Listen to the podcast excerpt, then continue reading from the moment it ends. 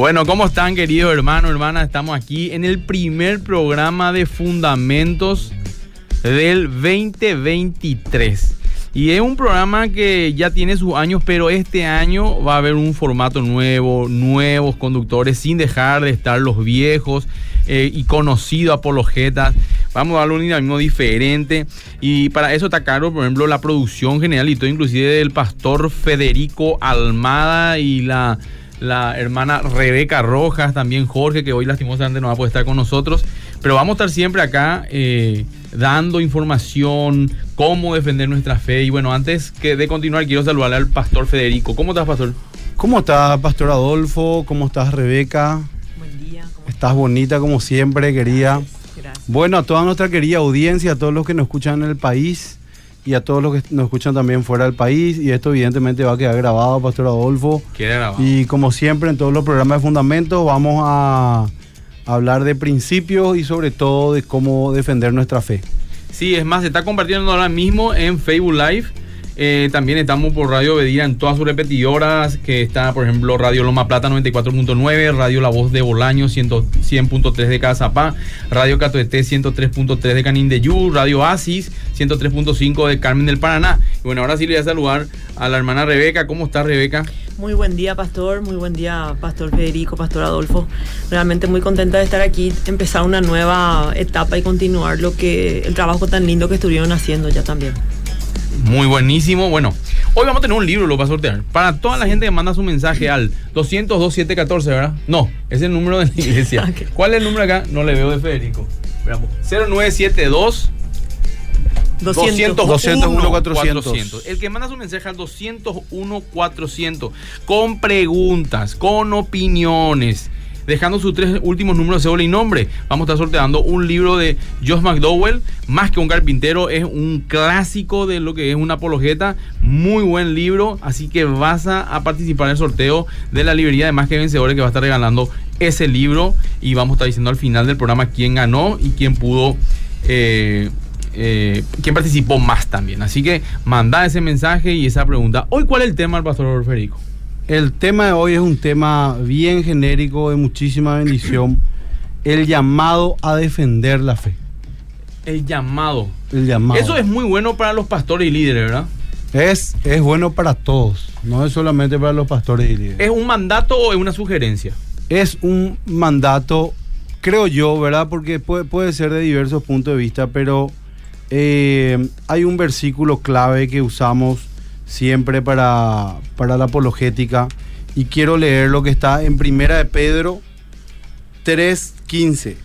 Dice, sino santificad a Dios en el Señor en vuestros corazones y estad siempre preparados para presentar defensa con mansedumbre y, y reverencia ante todo aquel que os demande razón de la esperanza que hay en vosotros. Y en Judas nosotros encontramos que dice que es necesario, dice que para él fue necesario escribiros, exhortándoos que contendáis ardientemente por la fe que ha sido una vez dada a los santos. Entonces, todo cristiano tiene el llamado, y este es un llamado que Dios nos está haciendo a través de las escrituras a defender la fe. Entonces, si nosotros tenemos que defender la fe, o tenemos que eh, presentar argumentos, quiere decir que uno debe conocer toda la doctrina de la fe, pastor. Eso es no, fundamental. evidentemente con esos versículos no hay más nada que debatir. Estamos obligados todos nosotros a presentar esos argumentos y defender nuestra fe. No importa el rango eclesiástico que uno tengo. Si vos sos creyente y decís que en Cristo y, se- y seguirle, no puede ser que si alguien te pregunte algo sobre tus cuestiones de fe, no tengas cómo defenderla o cómo argumentarla. Es muy importante. Eh, miren, Mira, una cosa básica, por eso eh, este, este programa, el primer programa del año, que quisimos llamarle llamados a defender la fe, porque es, es un llamado que tenemos todos los cristianos. Entonces, eh, entender las cosas básicas de que el mundo espiritual, muchos hablan del mundo espiritual, ¿verdad? Sí. Y el mundo espiritual es un mundo de ideas. También. Es un mundo de argumentos, Sí. ¿verdad? Porque desde el vamos, Dios creó todas las cosas por medio de la palabra. Dios creó las cosas todo con ciencia, ¿verdad? Entonces, eh, la, la figura de Dios, que es el Logos eterno, que es nuestro Señor Jesucristo, es la palabra misma, es el verbo de Dios. ¿Cierto? Y todo se mueve por ideas, por argumentos. Entonces, las luchas espirituales más encarnizadas no son muchas veces las que uno espera hacer esas batallas de, de ir a hacer liberación, de hacer, hacer todo tipo de... Hay gente que en otras religiones hace limpias, hace Exorcismo. esos trabajos, ¿verdad? Sin negar la, eh, la- la- las La cosas espirituales, claro. espirituales porque Jesús hacía liberaciones poderosas, ¿verdad? Pero la mayor batalla que después se daba era con los argumentos. Y el apóstol Pablo dijo que nuestras armas de milicia no son carnales, sino poderosas en Dios, dice. Mm. ¿Para derribar qué cosa? Derribar ideas, derribar argumentos Totalmente. y lógicas que se levantan contra el conocimiento de Dios y nosotros debemos llevarlos cautivos a la obediencia a Cristo. Y mucha gente usa esos versículos como para decir, bueno, yo si tengo pensamientos que están en contra de Dios, ¿verdad? yo voy a, a llevarlos cautivos a la obediencia a Cristo.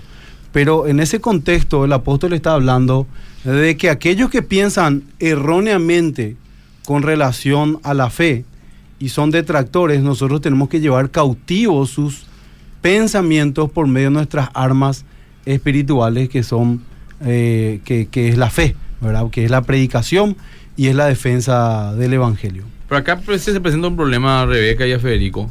¿Cómo puedo defender lo que no conozco? Y eso justamente estaba pensando mientras estábamos hablando, o sea, estaban hablando.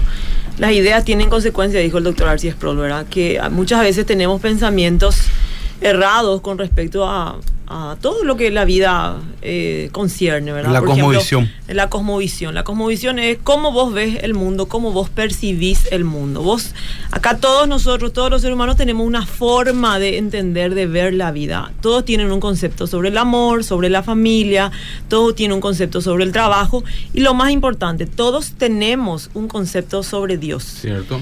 Y muchas veces nosotros no nos damos cuenta, ¿verdad?, que estamos percibiendo de una forma completamente errada de lo que es la realidad y lo que es la verdad. Entonces es importante, como estaba diciendo el pastor Federico, que podamos entender que son luchas de ideas y que para ello nosotros necesitamos conocer la verdad y esa verdad nosotros vemos en la palabra de Dios, ¿verdad?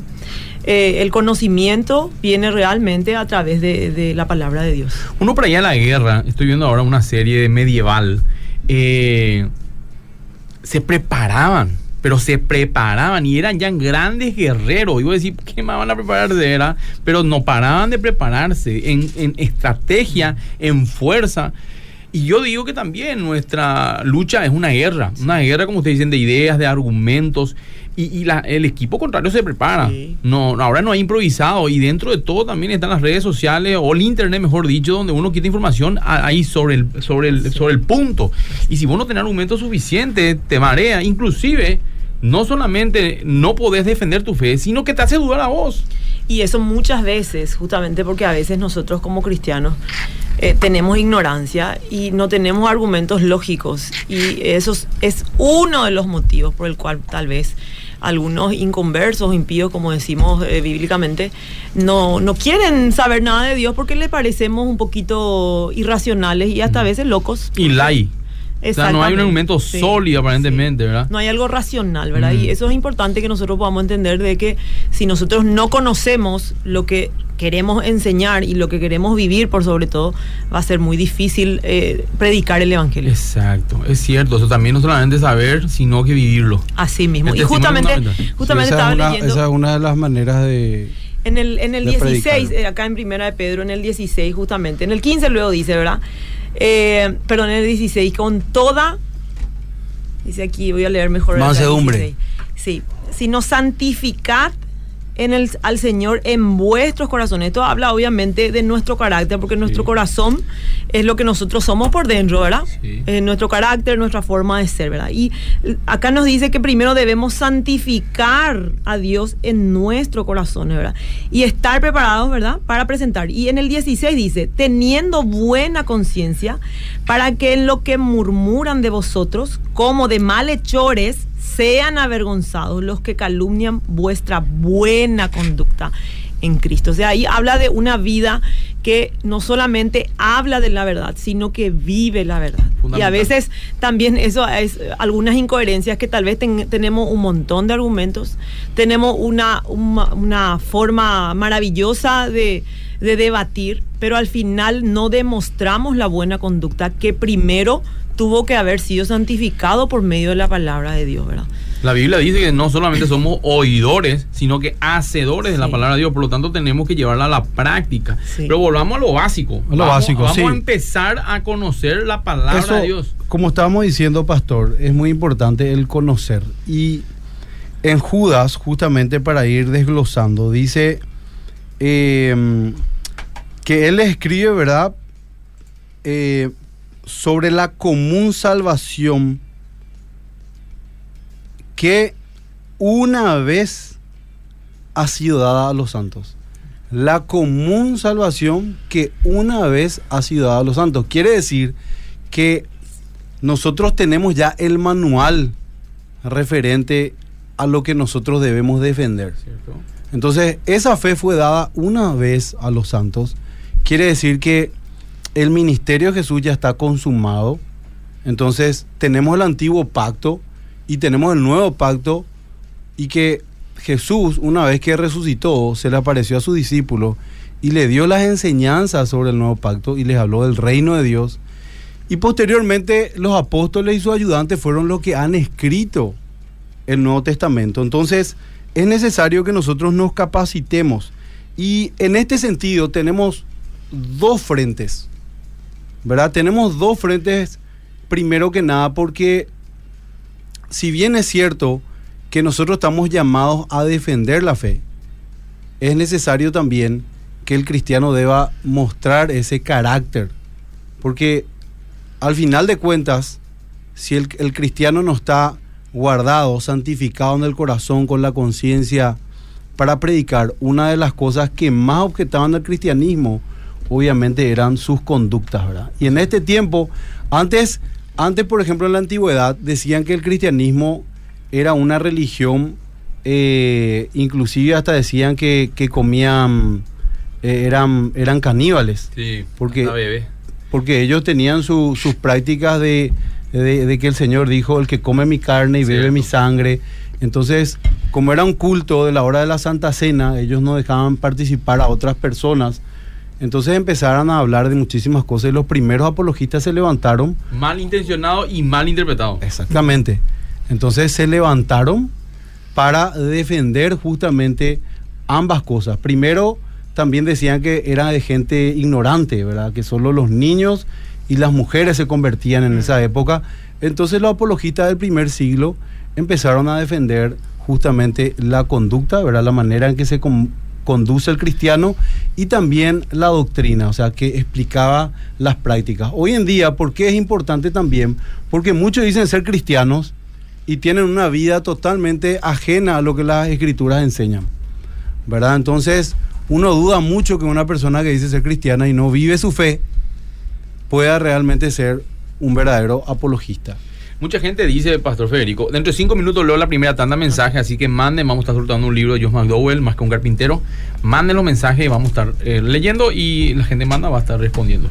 Eh, ¿Qué es la apologética en palabras? Se trata de, de, presentar con base razonada de la fe, o sea, probar que el cristianismo muchas veces es verdad y los principios que nosotros tenemos son los verdaderos. Hay pastores, líderes que dicen que este tema de la apologética es algo actual, más que antes no existía.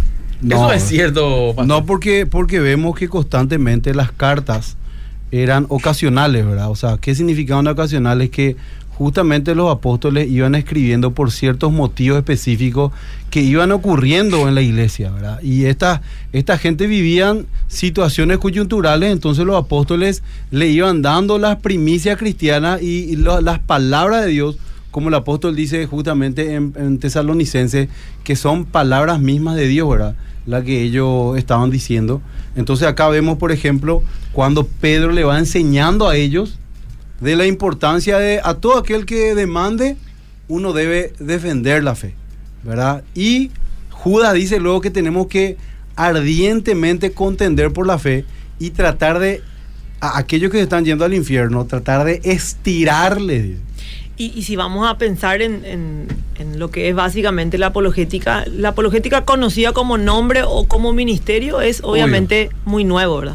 Entre comillas, Pero la- tiene unos cientos de años. Claro, ¿verdad? exactamente. En el primer siglo había también Sí. apologistas que no eran los Justino apóstoles, Mártir, por ejemplo, ¿verdad? Entre Uno otros, de ellos, sí.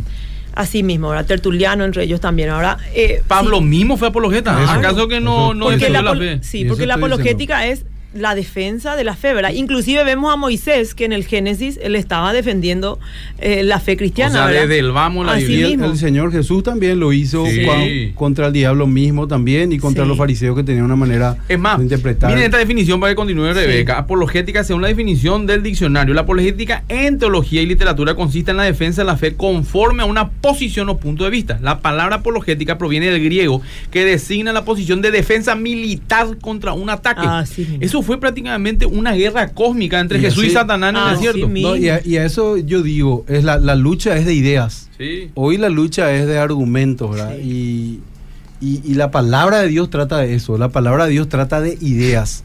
Es las ideas de Dios que no necesariamente, cuando nosotros pensamos en ideas, pensamos solamente en tener un pensamiento. No. Estas ideas literalmente son planeadas, estructuradas, tienen una estructura de pensamiento y literalmente son como tesis. Por eso es que dice el apóstol lógicas que se levantan con el conocimiento de Dios. Cuando uno habla de lógica es porque literalmente el sistema de pensamiento tuvo una estructura lógica que fue planteando. Y así, los argumentos en contra de Dios, que son que nosotros respetamos obviamente todas las preguntas decentes que hay, ¿verdad? Porque Con respeto. ¿verdad? porque, porque si bien el ser humano fue creado así por Dios, con una conciencia que mire a la eternidad, porque dice la Biblia en, en Eclesiastés que Dios puso vida eterna en el corazón del hombre. Entonces desde niño la gente va preguntando cosas existenciales, trascendentes, de la vida, de, De la niño, muerte, qué hago yo aquí, Eh, papá, eh, cuál es el propósito de la vida, Eh, esto va a terminar alguna vez, a Qué dónde bueno voy a y qué ir. malo también, eso es la y moral. claro, y, y también como uno es trascendente, tiene una conciencia, el hombre tiene la capacidad de, de- de- de- de sufrir porque vive en el mal y pregunta, ¿por qué sufrimos? ¿Por qué la maldad? Y tantas cosas, ¿verdad? Entonces, en ese sentido, pastor, yo quiero hacerle un llamado, abrir mi corazón para la gente que está escuchando y va a escuchar después el programa, que Dios nos llamó a todos los cristianos a que nosotros podamos santificar a Dios en nuestros corazones y que podamos ser una luz en medio de esta generación. ¿Qué significa luz? Cuando, cuando Dios habla de luz y habla de, de sal, habla de, de enseñanza y habla también de buena conducta. Sí. Porque también la buena conducta es una manera de defender la fe, ¿verdad? Pero en este caso nosotros este año vamos a darle todas las aristas, vamos a tomar todas esas áreas a lo largo del año en los programas de fundamentos, porque hay muchas maneras de hacer apologética, ¿verdad? Eh, hay, hay mamás que hacen apologéticas en su casa, Totalmente. con su familia, la única creyente, la que ora, la que vive su fe y sufre eh, eh, los jóvenes en el colegio que no es que se están parando y están eh, haciendo una Un debate público. un debate público donde tienen que argumentar sobre eh, los argumentos morales, donde tienen que levantarse con los ateos, sino que en el día a día está esa gente que tiene un llamado de Dios y Dios le va a ir usando para dar esos principios que pueden ser útiles para el día a día. Entonces, ese es el llamado y a lo largo de todos los programas vamos a enseñar todo lo que te puede hacer útil, no solamente a nivel académico, porque también queremos llegar A lo cotidiano. a, a lo académico, pero también Bien, a lo cotidiano. a lo cotidiano. Entonces, este es un programa para todos, pastor. Para todos. Y el llamado también es para todos. Abrirle mi corazón y decirle, gente, que asuman este llamado de Dios. Porque el error que nosotros cometemos muchas veces es encerrarnos en nuestra burbuja evangélica.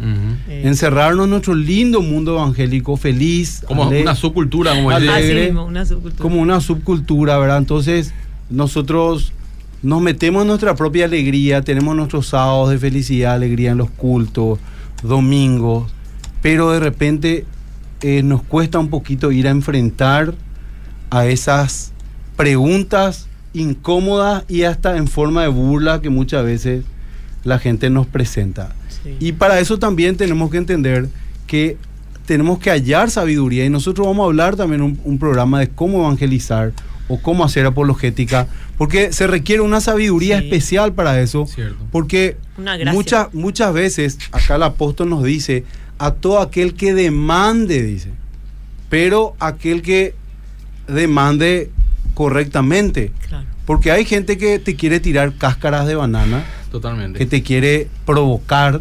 Entonces nosotros necesitamos esa sabiduría para ir dando. Y a veces, por ejemplo, vos tenés que hacer cosas inteligentes de tirarle un, una perla ahí, pero para que se quede así medio en offside y vea que realmente Esto nuestra es una fe- guerra de guerrilla lento. Exactamente. No, en un debate, en un, no, vas a, no vas a convencerle muchas veces a No, nadie, no, pero eh, empieza. Empieza. Y hay, hay que atender que esto se trata también de trabajar con personas. ¿Cierto? Y tenemos más que amar a la ganar, gente. Más que ganar debate es ganar almas, ¿verdad? Así mismo. Her- sí. hermana Rebeca, ¿querés decir algo antes de ir a los mensajes? y vamos a los mensajes A directos y después porque Bueno, acá Carmen Centurión dice, pastores, yo defiendo mi fe en todo tiempo o cuando es atacada simplemente. Nosotros defendemos nuestra, fe diariamente viviendo lo que decimos creer.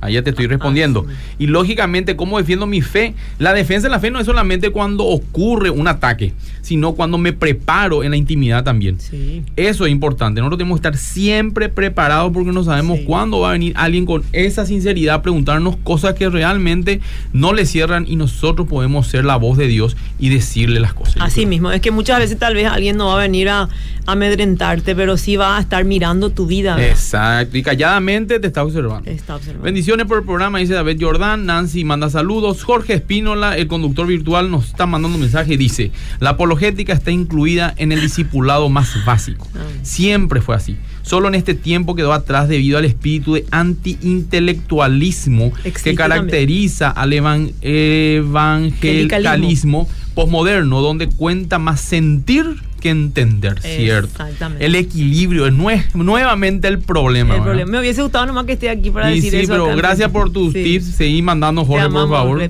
Sí.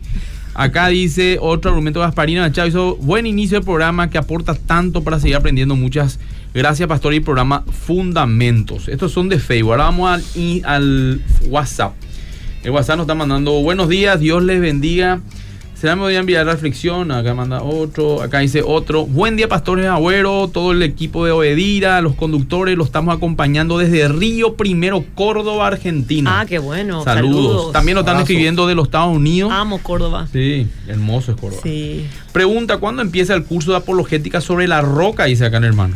De la iglesia más que vencedores. Nadie contesta el número WhatsApp. Jorge, escucha A la pucha. Mensajé ayer y nadie me atiende. Bendiciones por el programa. Dice. Empieza en marzo. La primera semana hay varias, eh, varios horarios. Tiene Sí. que entrar en la página de Más que Vencedores del Instagram y ahí puede ver y también en Facebook. Ya está. Ahí está inclusive todos los detalles. Pero seguí insistiendo, Jorge, eh, escuchaste para responder los mensajes.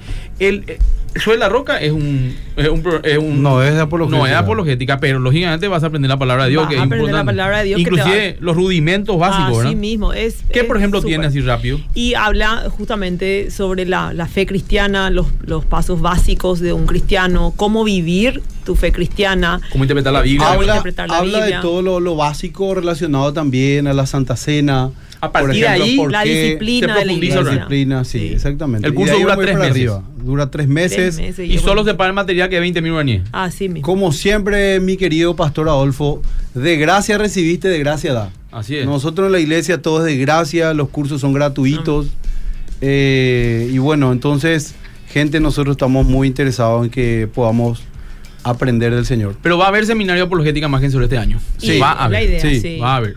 Eso Es categórico porque es algo ya pendiente. ¿no? Sí o sí, eh, en el plan de estudio bíblico es eh, presentar el también el, el curr- en el currículum eh, apologética. Yo creo que el CENTA va a empezar también sus cursos con, el, eh, con el pastor Rainer. Ellos hacían un congreso espectacular, pero vino la pandemia, eso muchas cosas nos quitó, pero vamos a volver a hacerlo. Vamos a volver, por supuesto. Eso aporta Senta mucho. Es maravilloso. Miren, gente linda, eh, hay una cosa importante que nosotros tenemos que entender.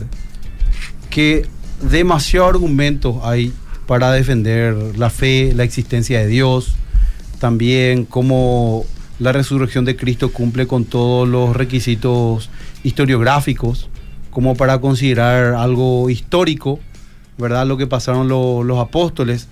Nosotros tenemos todas esas cosas, pero sabemos que al final em, todo es por medio de la fe. Totalmente. Todo es por medio de la fe, porque la palabra de Dios, nosotros la creemos que es por fe, ¿verdad? Sabemos que hay argumentos racionales que, que no es saltar al vacío, ¿Cierto? no es algo que yo lo creo ciega- ciegamente, ¿verdad? Hay, hubieron eh, específicamente momentos dados de la historia donde nos podemos nosotros basar en la historia, basar en la ciencia, basar en muchísimas cosas, pero en última instancia el tema del canon bíblico, que muchas veces es toda una controversia, cómo se formó el canon bíblico, ¿quiénes mucha, mucha gente le quita la autoridad a la Biblia, dice que fueron unos cuantos monjes en el año 300 que se reunieron y ellos democráticamente decidieron cuáles iban a ser los libros y que ahora nosotros como unos tontos estamos creyendo Claro. solamente en esos libros. Y algunos sí que utilizan Y- la película Da Vinci de Da Vinci también. Hasta bueno. el escritor Hasta dijo, no es ¿no? cierto, pero no Y, eh, Sí, entonces es importante que nosotros entendamos que, que sí, que tenemos bases tremendas para decir que el canon literalmente la iglesia lo formó con el tiempo ya de los años 150 de Cristo. Ya teníamos el credo de los apóstoles, que seguramente vamos a hablar también del Hay credo. miles de del credo, del credo de los apóstoles, porque eh, es de repente mucha gente lo quiere volver controversial Cierto. y quiere desmeritar la fe protestante con el credo de los apóstoles y eso no es así. Entonces, muchísimas cosas que aprender, pero al final de cuentas, el Señor nos llama a que defendamos nuestra fe. Y la fe fue dada una sola vez a los santos, ya fue dada, ya está consumada, y que es el mensaje de Cristo. Y también en estos programas nosotros no vamos a dejar de predicar de Cristo Jesús Totalmente, y depender, jamás. depender también de Él. Entonces, nosotros queremos ser sinceros con ustedes. Porque a veces eh, uno quiere dejarse basar solamente por los argumentos y al final uno va a tener que tomar una decisión. Y en este caso nosotros por eso el llamado siempre es a la fe. La gente a quien vos vas a defender con, la apologética, le vas a dar los mejores argumentos. Y sabemos que al final es una cuestión moral, no una cuestión de, eh, de pruebas. Porque pruebas, herramientas, eh, hay indicios, ¿verdad? Demasiados hay. Y al final la gente va a tener que tomar su decisión y nosotros tenemos que apelar siempre también a eso. ¿Y cómo, por qué tengo que decirle que se- tenemos que ser sinceros? Y en este programa vamos a hacerlo así. Porque muchas veces la gente quiere ir solamente por el lado de la parte racional, científica. Y si bien nuestra fe también es racional porque requiere una experiencia con el Señor, requiere también una, una luz espiritual del entendimiento de la palabra de Dios para, para tomar una decisión. Nosotros le encontramos, por ejemplo, a los padres apostólicos. Y la fe cristiana siempre tiene un... Desde el comienzo del Génesis hasta Apocalipsis murió Cristo y están ahí los apóstoles y después los padres apostólicos que cualquiera puede decir, uno va, uno va por ejemplo a Roma, a Europa y puede ver con guías turísticos de lugares donde fueron perseguidos los primeros Cierto. cristianos, ¿verdad? Las catacumbas y todo lo demás. Entonces, siempre tenemos como una cadena de custodia ahí de, de que no se perdió la fe nunca. Así es. No se perdió la historia cristiana, no. Pero hay lagunas en ciertos puntos. Y nosotros debemos apelar siempre a la fe. Por eso también decirle, gente linda, que nosotros vamos en estos programas enseñarle también relacionado a todo eso, porque al final el canon de la Biblia está cerrado y es un mensaje. Y ese mensaje es Jesús el Rey, Jesús murió por los pecados y la gente va a tener que tomar una decisión. Y yo quiero contar nomás, y estaba pensando en, en lo que había dicho nuestro conductor ausente, valga la redundancia. Eh, estaba hablando del evangelicalismo, ¿verdad? Y que hace rato también vos dijiste, Pastor Adolfo, ¿verdad? De Cierto. que muchas veces tenemos una subcultura cristiana, ¿verdad? Y yo en mi experiencia personal, toda mi vida fui evangélica. Yo toda la vida estuve, siempre le cuento así, y digo, estuve en un termo evangélico. Y recuerdo que una de las cosas que más me, llamaba la atención era justamente de cómo muchas veces yo personalmente no tenía argumentos a la hora, argumentos lógicos y válidos, ¿verdad? Sino que simplemente me quedaba callada cuando escuchaba eh, las incógnitas de aquellos que no conocen a Dios, ¿verdad? Y que ahí tenemos el extremo, como dijo eh, Jorge Espínola en su mensaje, ¿verdad? El extremo de que hemos devalorizado el intelectualismo y por temor a, ser intelectuales, porque ahí pues viene la, el mito de la tergiversación de este versículo que dice que la letra mata, ¿verdad? Entonces se toma de eso como para más o menos tener miedo a que si uno estudia la Biblia, uno se capacita o uno inclusive estudia otras ciencias, ¿verdad? Entonces uno va a matar su espíritu. Y esa es una, una ignorancia que lastimosamente trajo muchas consecuencias. Cierto. Porque después nosotros nos presentamos en la facultad, nos presentamos en nuestro trabajo y no tenemos argumentos, ¿verdad? Recuerdo nomás, yo no me acuerdo cuántos años tenía cuando vi esta película de Código Da Vinci. Yo sabía que era mentira ¿Vos sabés todo que lo que no todavía? En serio, bueno, yo sabía que era mentira Yo todo sí, lo que decían.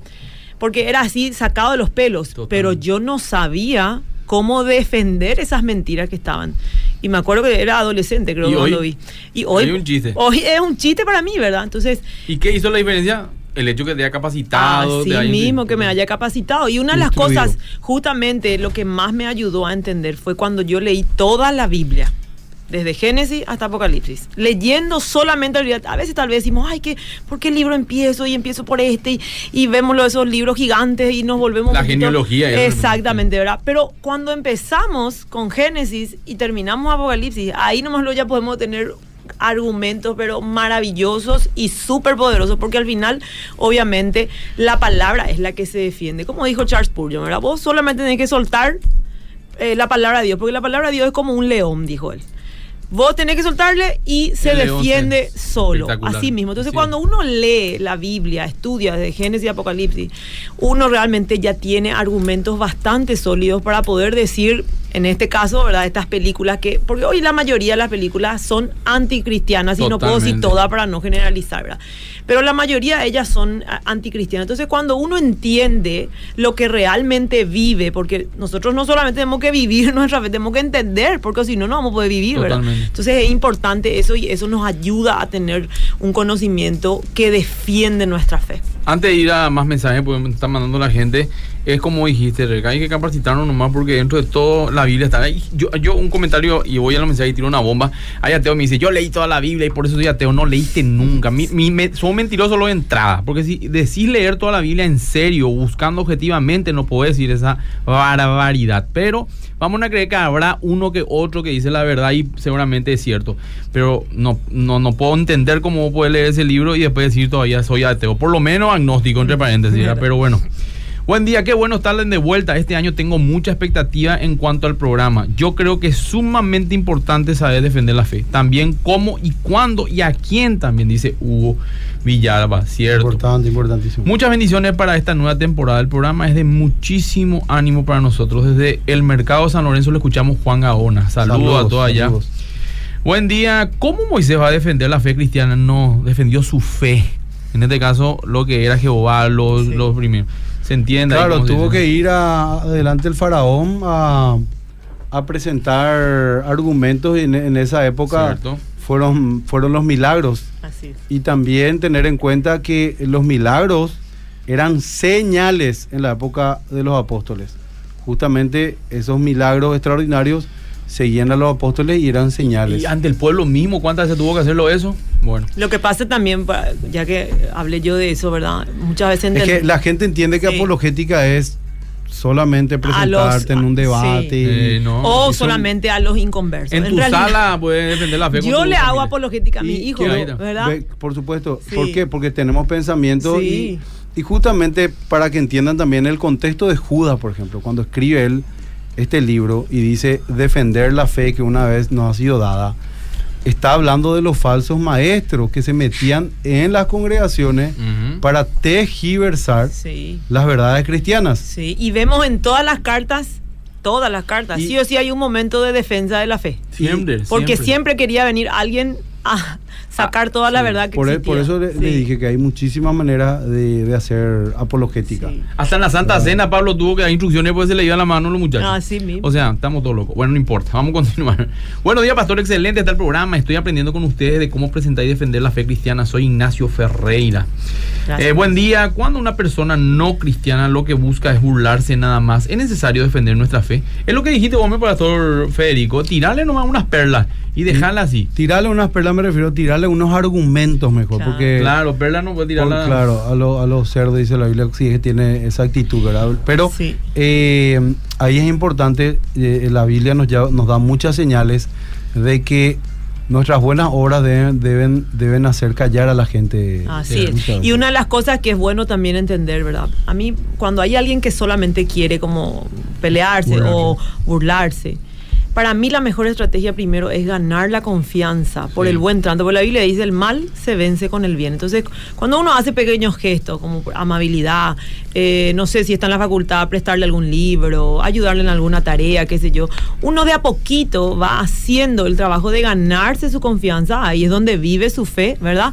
Y va a llegar el momento que esa persona ya no solamente va a querer burlarse, sino va a querer realmente saber por qué él, a pesar de que esa persona le, se burla él, igual le trata bien, ¿verdad? No, yo tengo un amigo que es agnóstico y le regalé el libro Dios existe Anthony Fleck porque él dice no me dé ni un argumento bíblico porque es estúpido, la Biblia lógicamente va a decir que es la verdad por eso. Entonces le doy la... y después él supuestamente lo leyó, no sé, ¿verdad? Pero bueno, lo leyó y agarramos y empezamos a debatir otra vez y en un momento dado le digo todo, pero todo es un, él es por una cuestión moral está apartado de Dios, ¿verdad? No, aunque me niega muerte, Que yo sé, ¿verdad?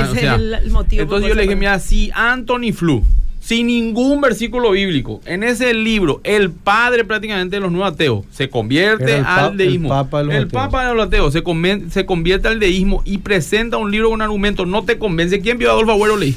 Disculpame, yo voy a orar nomás para vos, porque si sos de Cristo vas a volver. Y si no sos de Cristo, no hay cosa que te diga. Ni Anthony, Anthony Flet te, convirtió, yo voy a convertir. Entonces, vamos nomás a orar y es cuestión de tiempo. Y, ¿verdad? y- y Y el, y el- Y oro el por tema él. es sí y el tema es justamente si, si un Dios tan bueno existe cómo puede permitir que yo sufra Ese otro, ese es otro tema que va a ser tratado y, acá. y ahí y ahí van van planteando obviamente que están sufriendo Sí. y cómo puede ser que Dios permita el sufrimiento y, di- dicen mira miro mi sufrimiento y veo que es terrible pero después le veo a los niños del África que mueren de hambre y cómo Dios va a estar acá presente Pero hay el peor, Entonces, el peor de todo, no que- es el agnóstico ni el ateo. El cristiano que acomoda a su vida Sí. la palabra de Dios y te quiere argumentar de lo que él hace no es malo. Ese es un tema Y- apologético. Y ese es un llamado también que tenemos todos. Y por eso también, pastor, que esto, esto va dirigido a, a los hermanos también, Sí. para que ellos puedan capacitarse, porque muchas veces creemos cualquier cosa y como dijo Rebeca, antes ella era cristiana de cuna, pero no, vos tenés que creer nomás. Y si al final el otro no creía es porque realmente él, no, sé, No. En su sentimiento, entonces No eh, vos le dejas y tenés un- una falta de compromiso con la persona porque hay gente que por fuera se muestra bravo y, te quiere burlar, pero en el fondo te está gritando, Sí, yo quiero sí. saber de Cristo. Entonces es ahí donde nosotros necesitamos eso. Y en este tiempo tenemos que entender que el secularismo entró muy fuerte. Cierto. Hoy eh, eh, el, el- el- el mundo secular está que prácticamente la gente tiene que explicarle el ABC Sí. de quién es Dios, de quién es Jesús. Me contaron la vez pasada que hicieron una entrevista no sé dónde y los niños preguntaban en Europa, pero ¿quién es Jesús? Preguntaban en una clase. O sea, tenés que explicarle del, del ABC. Hasta lo Entonces, histórico. Sí, y una de las cosas que me gustó que dice, y le voy a nombrar a Agustín Laje porque, porque escuché él en Él una- está ahora mismo acá en Paraguay, por cierto. Sí, bueno, mira, bueno, vayan a escucharle si pueden. Eh, No, es cristiano, entre- o sea, es, es Claro, creyente, pero no pasa Claro, por pero, lado. pero da muchos argumentos argumentos sobre el tema ideológico, eso que es Exactamente, la nueva ¿no? guerra. Sí. Sí, y, y defiende muy, muy bien el tema de, de por qué a- el hombre de fe tiene derecho también a hablar, porque Totalmente. lo que quieren in- ins- instalar es que si yo tengo fe, yo no tengo más por qué opinar en nada de lo que no sea religión. Entonces quieren ence- encerrarla a la iglesia. Iglesia, vos quedate En su ahí termo. en su termo. Pero ellos sí pueden opinar de Claro. Así es, exacto, pero sí. ellos pueden opinar como quieren de nosotros, entonces no. La iglesia, si vos tenés fe, vos no tenés por qué opinar de política, vos no tenés por qué opinar de economía, vos no tenés por qué opinar de nada del Estado o del mundo. Pero Pero que nuestros sí hijos pueden, no entran en el colegio, nosotros no Claro. pagamos impuestos. No, y no- no- nosotros pues vivimos, ¿dónde Eh, vivimos? Vivimos no, en este mundo. Vivimos. claro. Claro. To- todos vivimos en, en un, en un mundo social, ¿verdad? Lo Entonces, regimos bajo las mismas leyes. Exacto, no, no es que estamos encerrados bajo... bajo Ese es otro tema apologética. ¿eh? No, y, a, y a eso quiero la guerra llegar. ideológica. también. Y a eso quiero llegar, no, porque, porque estamos en un mundo secular. ¿Y por qué dice esto Agustín Laje? Eh, y hace un ejemplo muy simpático. Mm. Están, que es lo primero que dije cuando comenzamos esto, la, la lucha de ideas. Sí. Está el famoso, la famosa pelea de perros. Llegate a ver, Adolfo. Ahora no se ve más tanto. Es cuando antes estábamos en nuestro barrio, vos te ibas al mercado 4 en nuestro barrio y algún perro estaba en celo, de repente están esas peleas y ya se pelean entre todos, pero terminaba, todo desordenado, terminaba de uno. Y bueno, él dice que justamente eh, el tema del secularismo se plantean las ideas de una manera ordenada. No es una pelea de perros que ocurre en un momento dado de fricciones y termina. No. Ellos te van metiendo de a poco, peleando, metiendo ideas. Por ejemplo, te meten 20 ideas, pero ellos una nomás están queriendo que entre en ese momento. Así mismo. Haciendo Entonces- dudar al cristiano. Entonces empiezan a trabajar Sí. eso. Y hoy estamos hasta dentro de la iglesia. Sí. La, la- la gente se volvió, se volvió secular. Por eso, para nosotros es muy importante este programa de apologética, porque queremos también que la fe que una vez se te fue dada y que está consumada ya, vos la puedas claramente entender que hay una guerra espiritual Ah, sí. muy fuerte, una guerra de ideas muy fuerte y que estas literalmente están ordenadas con bases eh, estudiadas para poder derribar nuestra fe. Claro, porque una cosmovisión pues se va adoptando, se va mejorando a lo largo de toda nuestra vida. Y nosotros como cristianos, por eso es que dice el apóstol Pablo a los romanos, hay que renovar diariamente para que entendamos cuál es la voluntad de Dios para esta vida, ¿verdad? Y, y obviamente no todo el mundo sabe articular su cosmovisión ni sabe qué tipo de cosmovisión tiene. Y nosotros como cristianos, el la única cosmovisión que debemos realmente adoptar en su totalidad es la cristiana y no la, la, la de otras Y no decir, y decir eso no es fanatismo. No. es ser Re- coherente. Cuando Rebeca habla de cristianismo, eh, yo entiendo lo que está diciendo, pero Totalmente. una persona que escucha eso puede decir, no, solo Biblia, Biblia, Biblia, Así Biblia, mismo, y no es Biblia. así. La Biblia es un manual Y- de conducta también. La- sí, eh, eh, podríamos decir, pero la Biblia es la revelación de Dios de todas las cosas. para la Sí. Por ¿verdad? ejemplo, una manera práctica de fe puede ser, por ejemplo, eh, la los mandamientos, por ejemplo. Sí. Eh, ¿Cuál es mi visión bíblica? No voy a robar nunca porque mi Dios pide que no robe. ¿Y eso en qué me beneficia? ¿A quién no le beneficia Ah, que yo sí. no le estafe a alguien? Sí. Que yo no, no adultere. Acá hay Claro. una mensaje, ¿puedo leer? Sí, do- dos segundos para Dale. no terminar la idea, porque cuando Rebeca dice cristiano, uno piensa que es solo eso, pero la propia Biblia es. nos dice que hagamos ciencia. Sí. Por ejemplo, mira a los, las hormigas y aprende de ellas. Mira a tal cosa y aprende de ellas. O sea, la Biblia te llama a la observación. Así. ¿Sí o no? Sí. Entonces, también la Biblia nos llama a que nosotros aprendamos de historia, porque dice, mira lo que pasó con todo este pasado y todo lo que Sí. se, ha- eh, se, se escribió de ellos para que nosotros aprendamos. Entonces, nosotros cuando hablamos de como visión cristiana, estamos hablando de capacitarnos en todas las áreas. Sí, por ejemplo, la Biblia no es un libro de economía, pero habla de economía. totalmente. ¿Verdad?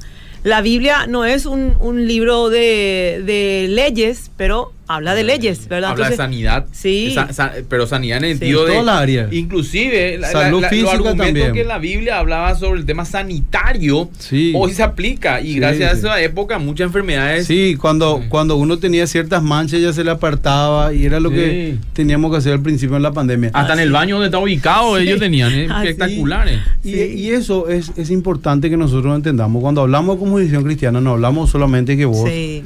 te centres en eh, no, lo que la Biblia, la Biblia, la Biblia, mismo. y que vos no investigues, que Sí. vos no, no me, mires ciencia. El Señor nos llama, sí. nos llama a que abarquemos todo Sí. y que conozcamos, porque esa eh, eh, es, es la tarea del cristiano, ser persona de ciencia. Sí. Y por ejemplo, nosotros al estudiar la historia, vos agarrás un libro secular, estudiar historia y comprobás lo que la Biblia dice acerca de la historia, ¿verdad? Totalmente. Miren, vamos a leer unos, una Escuchamos el ráfaga de mensaje. Bendiciones, queridos pastores. Soy José Vázquez. Nada más para saludarles. Una bendición escucharle y aprender de ustedes. Eh, buenos días, muy bueno el tema. Solo que en este tiempo no es solo conocimiento ni convencimiento en el tema, sino una verdadera convicción para defender esto. Ahora, con todos los pastores que caen en este man- tema narcotráfico, uno nomás, entre paréntesis, ¿verdad? Sí, no, con no, acercarle a la gente, no es todos los pastores. Eso- eso o con conocerle de nuestra fe. eh, sé que es una conducta de cada uno. Yo muestro, pero el otro no. Y es pastor de repente. ¿Cómo lo va a creer en la palabra que se verdaderamente... Eh, hay de todos. No, y vamos, vamos a hablar sí. de eso también, como dijimos, pastor, la parte moral. La que es parte moral fundamental. Justamente una de las primeras cosas que dijo Rebeca es eso, la parte moral, que es muy importante porque uno no puede ser inmoral si es cristiano, ¿verdad? Sí. Y con relación a eso, pastor, vos dijiste algo, una clave ahora, ahora recién. ¿Qué hacemos muchas veces nosotros y queremos despertar también esa inteligencia en la gente? La, la, se, se publica en redes sociales un caso y tiran y tiran y tiran y tiran. La gente empieza a generalizar. Y esa es la falacia Ah, generalización. sí. Y caemos en esa común. Y tontería. caemos Sí. en, esa, en eso. Nosotros no podemos estar generalizando. Es, un pastor que caso- se autonominó pastor, Ah, ni sí. siquiera Ni es miembro siquiera, ni una asociación de pastores. O sea, no sabe ni si era pastor, ¿verdad? Bueno, entre paréntesis nomás. No Sí. el punto. Pero lo moral es Exacto. categórica. En eso sí le doy la oración a esta Sí, hermana de no, Concepción. por eso, por eso. Tenemos Claro. que ser Sí, coherentes. Vamos a hablar de Sí. eso. Sí. Buenos días, pastores. Siempre son de mucha bendición. Saludos a Arnaldo. Gracias, Arnaldo.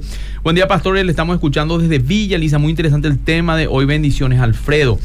Buen día, excelente programa. ¿Cómo puedo defender la Biblia? Algunos no creen en la Biblia. Dicen que está mal traducida en español. Dice Elías Núñez. Eso Sí, también es sí, algo sí. tenemos. Eso vamos, vamos a hablar. tema. Y ahora, ahora gente, hay una corriente de- que, que- que quiere, eh, quiere hacernos creer que toda la manera en que se interpreta el Antiguo Testamento desde el punto de vista cristiano está todo mal.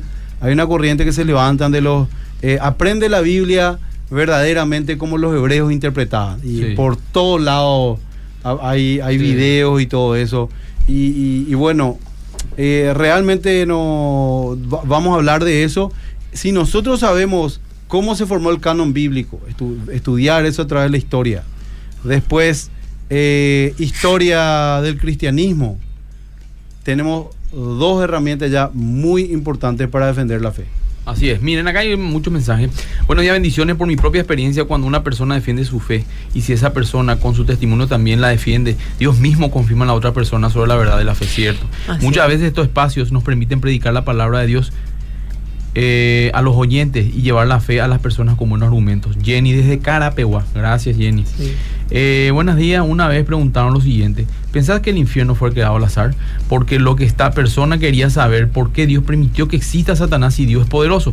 ¿Cómo respondería esto? Y acá pone su número de cédula. Eso también es un tema. Claro a que sí. Vamos Claro a hablar sí. también. Vamos a hablar. Pastor Adolfo, antes nomás que pase más, porque varias personas están diciendo la importancia de ser coherentes con lo que decimos, ¿verdad? El- con lo que predicamos. Y la vez pasada estaba contando el pastor Emilio la, lo que Phoebe, nuestra hermana que vive en Francia, Francia. que está de, de- de- Misionera. misionera allá y, y bueno, está aquí de visita también. Saludos para Phoebe. Hoy Eh, va a predicar su marido. su esposo ahí culto jóvenes. en ¿Qué hora el culto jóvenes? A las 7 de la tarde. sí. Va a predicar Timoteo Meleu de Careu. De Carol, sí. Sí. bueno, entonces el pastor Emilio estaba contando que le preguntó, ¿verdad? ¿Cómo uno hace eh, evangelismo en, en En Francia, Francia. ¿verdad?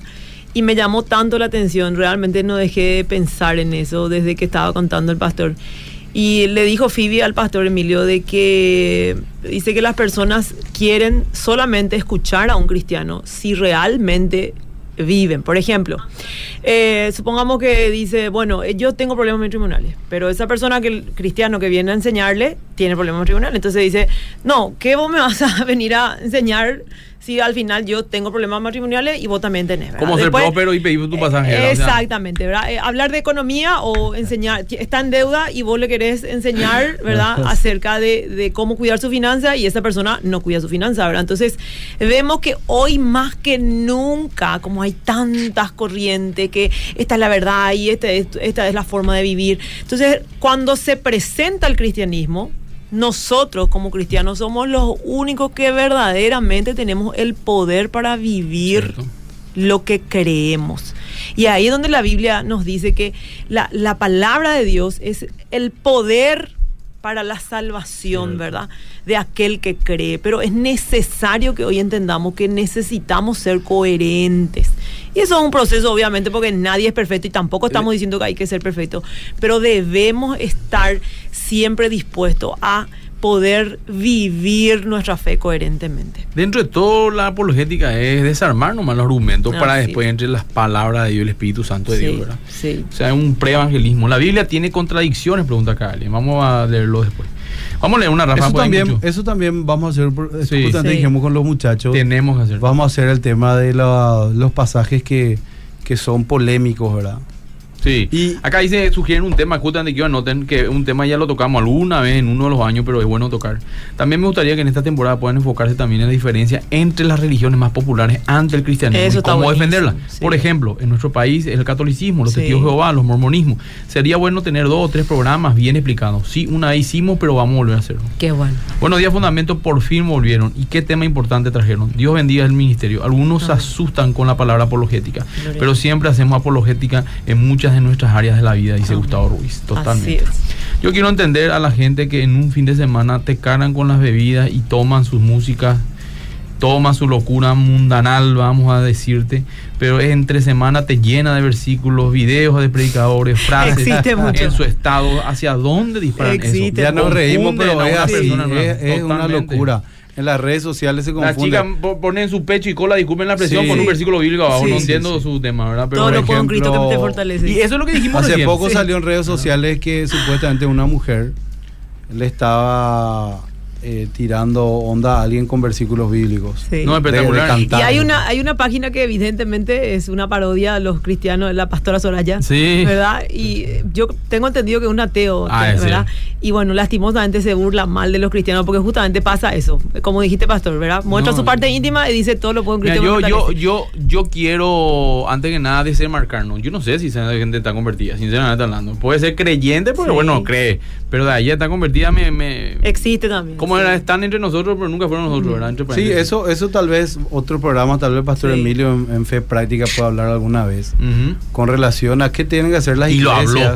Sí, sí, ¿qué, ti- qué tienen que hacer las iglesias con Sí. tener un miembro que hace eso, ¿verdad? Sí. Entonces, Nos queda tres minutos. Quiero leer unos mensajes, dar el nombre Sigamos, del ganador y despedirnos Hay prácticamente. tantos temas. Como somos cristianos y predicamos en todo lugar, el director general de mi empresa me dice: Vi una película y descubrí que Jesús era pareja de María Magdalena. La aplicó, cierto.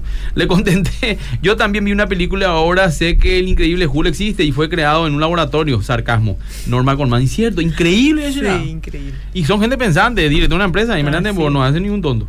Hermano Pastor, es un programa de mucha bendición. Félix Portillo de Villeta. Gracias, Félix. Saludos a todos. Eh, bendiciones, hermano. El evangelio más seguro, el testimonio también.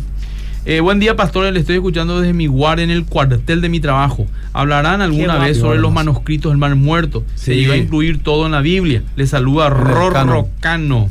Bien, Rorro, Rorrito. Bueno, vamos a unos mensajes de Facebook y después ya prácticamente vamos a pedirnos, pastores. Eh, dice acá eh, Jorge, el secularismo secul, seculum mundo es el ismo que busca eliminar a Dios Exacto.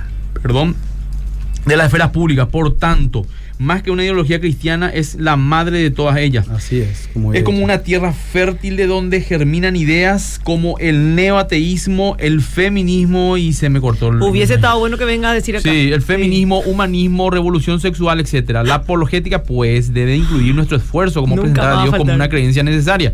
Ese es el estilo apologético Qué de bien. referentes como Sí. Francis Sher y su discípula. Nancy Pierce. Ah, ese es un librazo que podamos hablar también de eso. Sí, amén, oremos. Acá dice necesario, Dios. Excelente Sí. programa, Dios siga bendiciendo y fortaleciendo a cada uno de ustedes para seguir enseñando. Estoy con mi marido escuchando y tomando mate, qué rico. Saludos a la familia. Gracias. José Abe dice, tener el conocimiento para defender la fe es el compromiso de todo cristiano genuino que Bien, ama a Dios. Sí, es. Joseph ya que compartimos el amor de Dios sin saber Así cómo dar es. una respuesta a las interrogantes de las personas, nos deja como ignorantes y el cristiano debe conocer los fundamentos de su fe. Así es. Amar a Dios no solo con todo el corazón, sino con toda la mente, dice la Biblia. Aleluya. Es el llamado.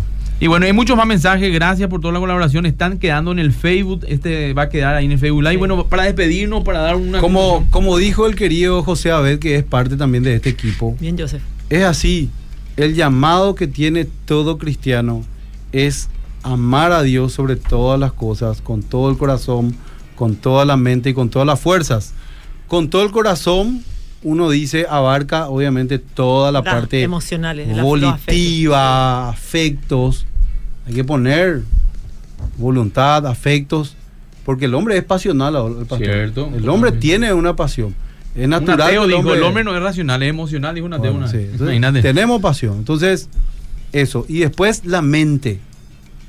Porque el hombre es un ser pensante. Racional. Primero piensa, el hombre es, dice, es un alma viviente. Entonces, imagen de Dios. Y después, con todas las fuerzas. Esto requiere trabajo. Así es. Esto requiere sacrificio, esto requiere aprender. Entonces nosotros te llamamos, hermano querido, que si tal vez no podés estar estudiando específicamente ciertas cosas, escuches Sí. esto, este programa de fundamentos todo este año. Quedan que no- grabados. Que, nos sigas, esto queda grabado. Podcasts también. Y vamos a aportar un granito de arena para la obra de Dios en tu vida. Ah. Y sé que Dios te ama mucho, sé que Dios quiere hacer grandes cosas en tu vida, porque la palabra de Dios dice que Él te puso en un, como, como, como una luz que alumbra en un edificio o como una luz que alumbra en una habitación.